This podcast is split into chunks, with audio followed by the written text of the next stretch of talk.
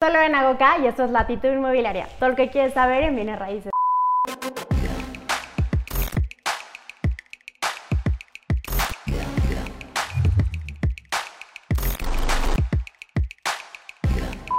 Como lo pueden ver en el título de este video, hoy vamos a platicar acerca de un tema que sé que a pocos les ocupa y a algunos más bien les preocupa.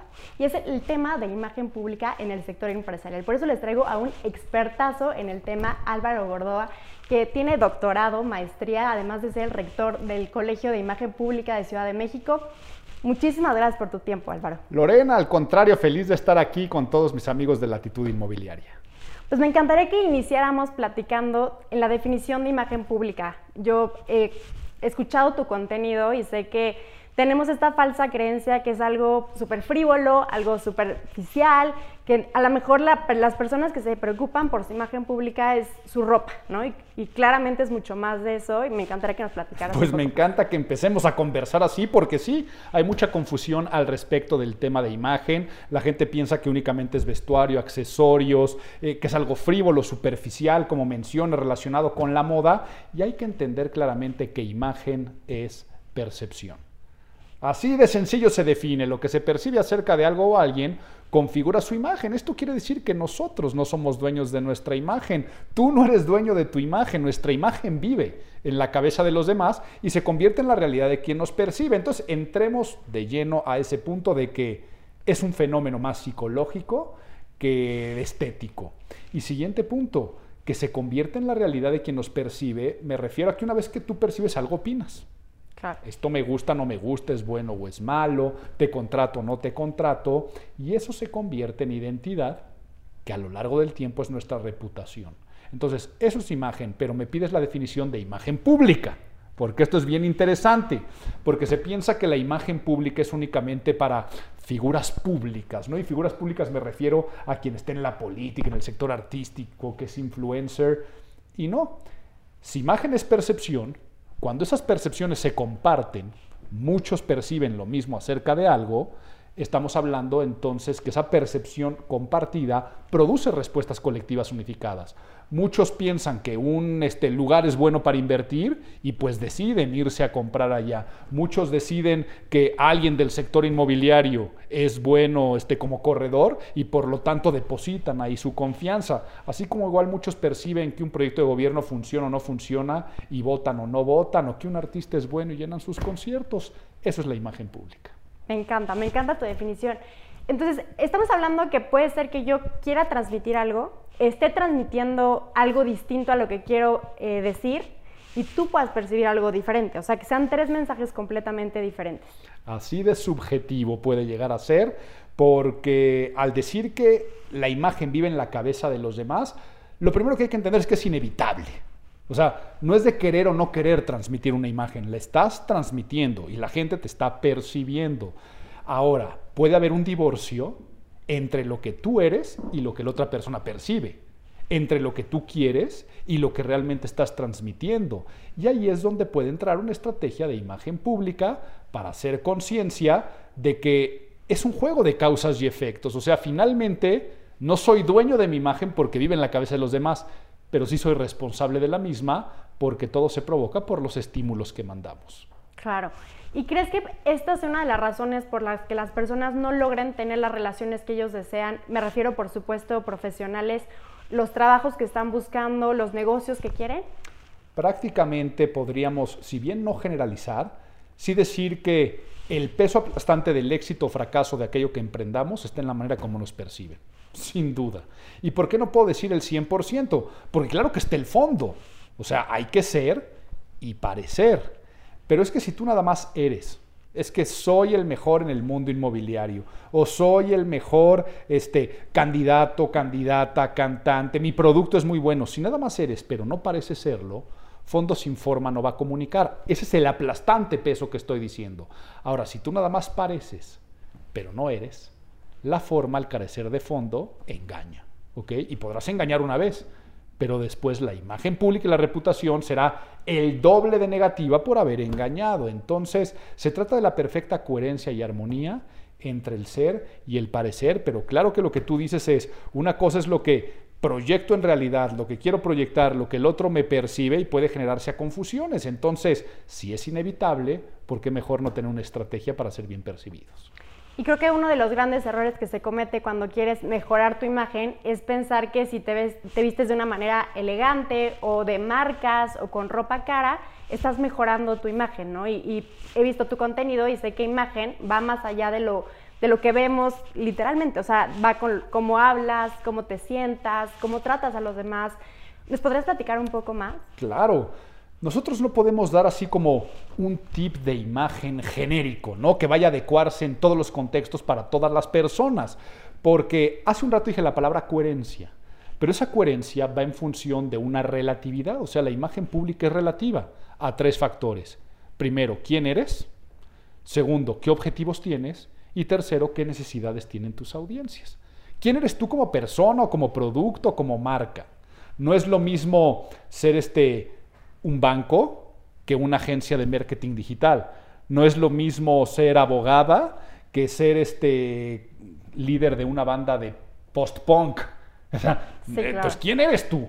Luego, ¿cuál es tu objetivo? O sea, no hay imágenes ni correctas ni incorrectas. Hay coherentes e incoherentes. Luego, ¿qué objetivo quieres? Vaya, todos queremos ser mejores, todos queremos tener más, todos queremos tener buenas relaciones interpersonales, comerciales, ganar dinero, yo qué sé, abundancia. Y tercero, ¿qué necesidades tiene tu audiencia? No es lo mismo el que va a depositar su dinero a un banco o a comprar un seguro o a un hospital que el que asiste a ese concierto de rock o el que finalmente va a un antro. Entonces, si el antro tuviera las formas de un banco, sería incoherente. Si el banco tuviera las formas de un antro, sería incoherente.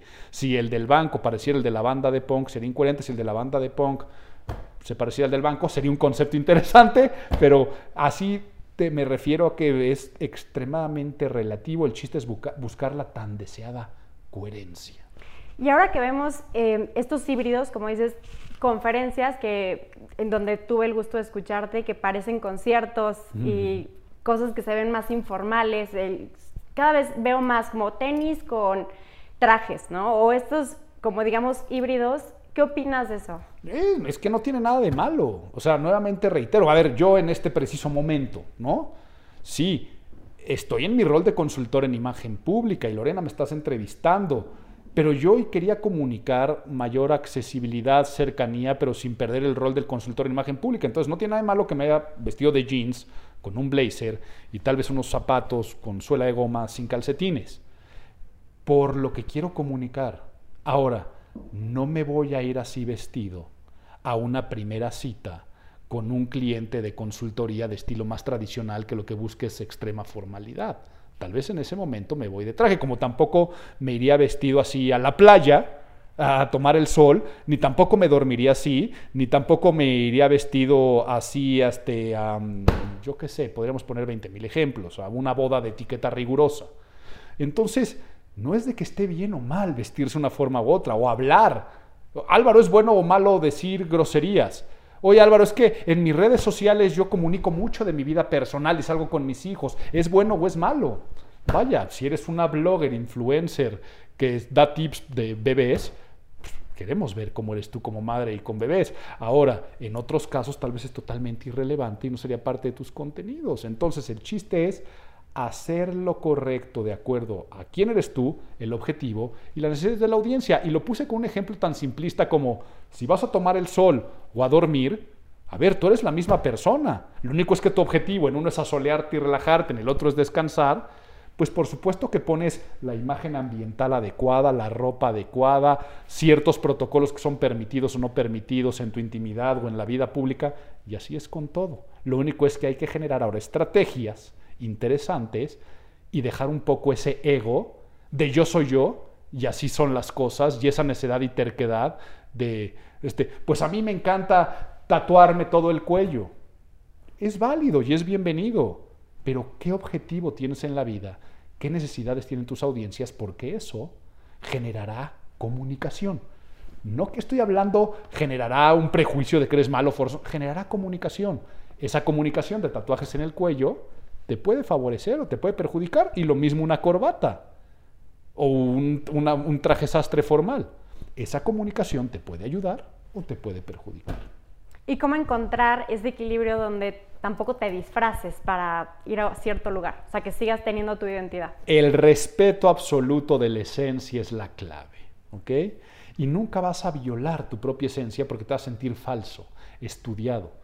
Por eso los que trabajamos en la consultoría en imagen pública, que es una profesión regulada y que estudiamos imagen pública, te enseñan a, como nosotros nos dedicamos a darle recomendaciones a los demás, cómo reconocer esas esencias personales o institucionales para hacer las recomendaciones coherentes y no lo que a mí me gustaría. Entonces, como seres humanos, es tan sencillo como saber nosotros negociar entre lo que deseo, ante lo que es lo conveniente, y después jugar con los volúmenes de todo lo que hago. Yo les puedo apostar que no tienen decorados igual su cuarto que su oficina y les puedo apostar que no hablan igual con sus mejores amigos y amigas que cuando hablan con un cliente. Y les puedo apostar que, como dije hace un rato, que como duermen todas las noches y en la ropa que utilizan, no es la misma que la que utilizan cuando quieren ligarse a alguien. Álvaro, es lógico lo que estás diciendo, así con toda la vida. Y no es de que dejes ser tú, ay, entonces qué hipócrita, porque en algunos lugares dices groserías y en otros no, entonces eres un hipócrita. No es cierto, jugamos roles diferentes.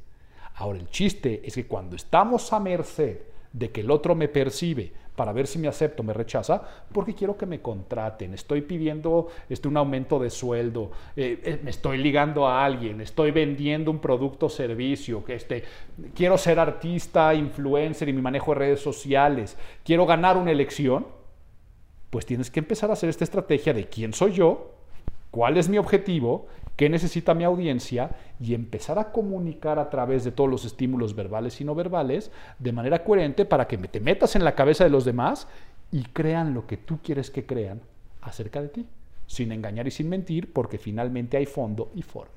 Perfecto. Oye, ya mencionamos muchísimos errores que, se cometen normalmente, pero ¿qué otros percibes que son frecuentes?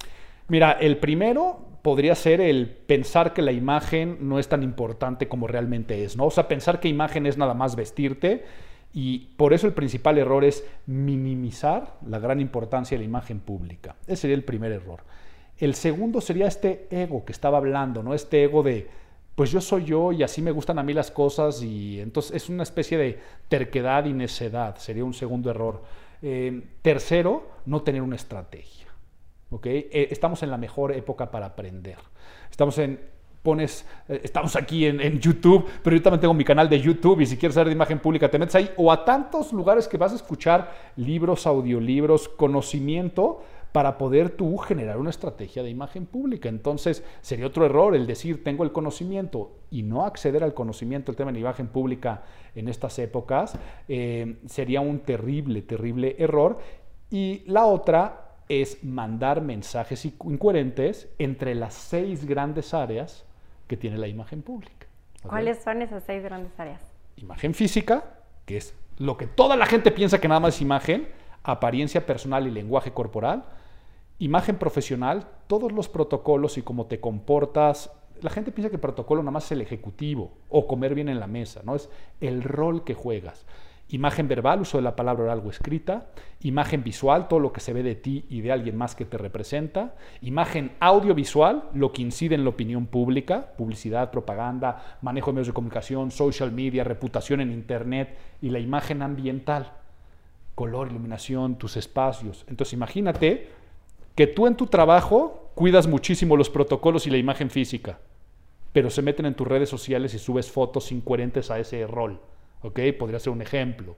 O una persona que se preocupe mucho por la imagen física, pero cuando invitas a comer a nivel ejecutivo, este, no sabe manejar temas de conversación o quién paga la cuenta en esos momentos. Entonces, ¿de qué te sirve una parte de la imagen sin saber que es integral? Entonces, otro error sería nada más cuidar un aspecto de la imagen cuando la imagen pública es integral súper importante. De hecho, quiero compartirles que cuando entré aquí, o sea, huele delicioso. O sea, todo, el, bueno, no sé todo el colegio, pero lo que recorrí, huele muy rico y la iluminación es muy buena y todo está, la gente te, atiende súper bien.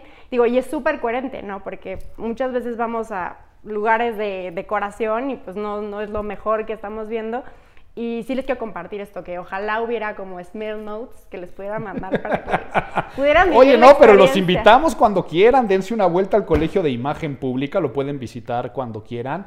Eh, gracias por tu comentario. Me gusta decir que tenemos uno de los colegios, si no es que el colegio más bonito de México en temas de imagen ambiental, pero es que es lógico, y perdón que te interrumpí, porque cómo tiene que ser la imagen de un colegio de imagen. Y así como nosotros hablamos de esa coherencia, ahora cómo tiene que ser el despacho de diseño gráfico de los diseñadores gráficos disruptivos.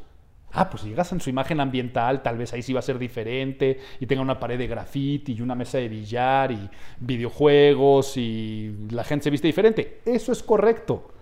Ahora, si llegas así a este, una casa funeraria, pues en ese momento vas a decir, ¿qué está pasando con esta imagen ambiental? Sería incoherente.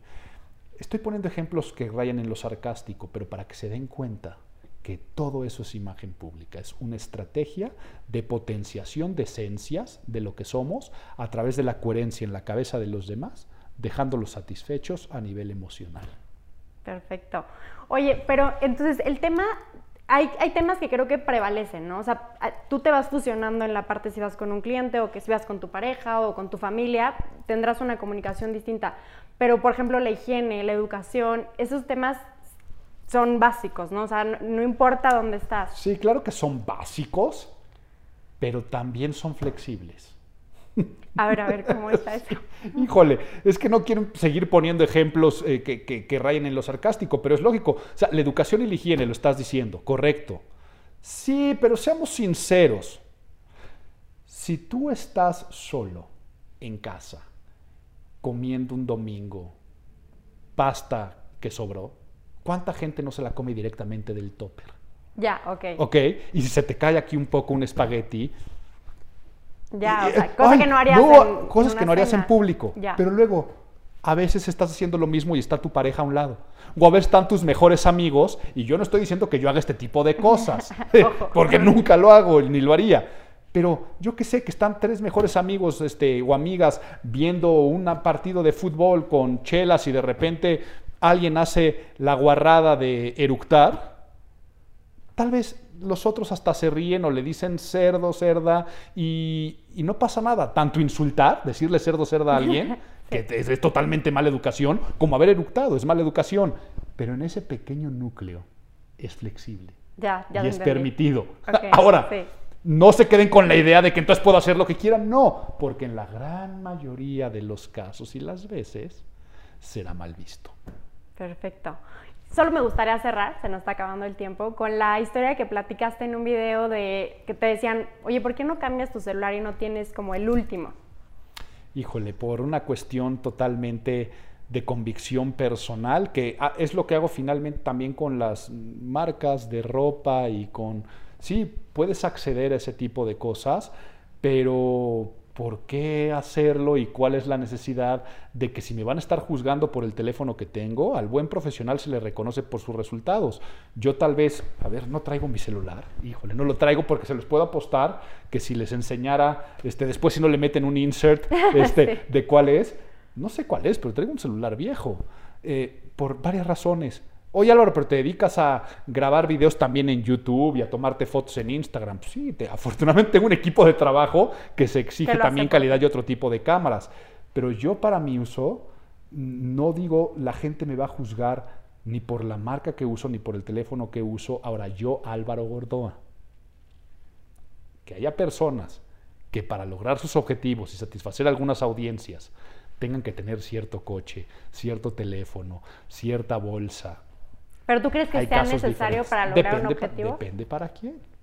Bueno, pero Tal vez, tal vez sí. ¿hay sí. otras formas o crees que para ciertos objetivos es la única manera? Mira, yo creo que el resultado siempre al final va a acabar hablando.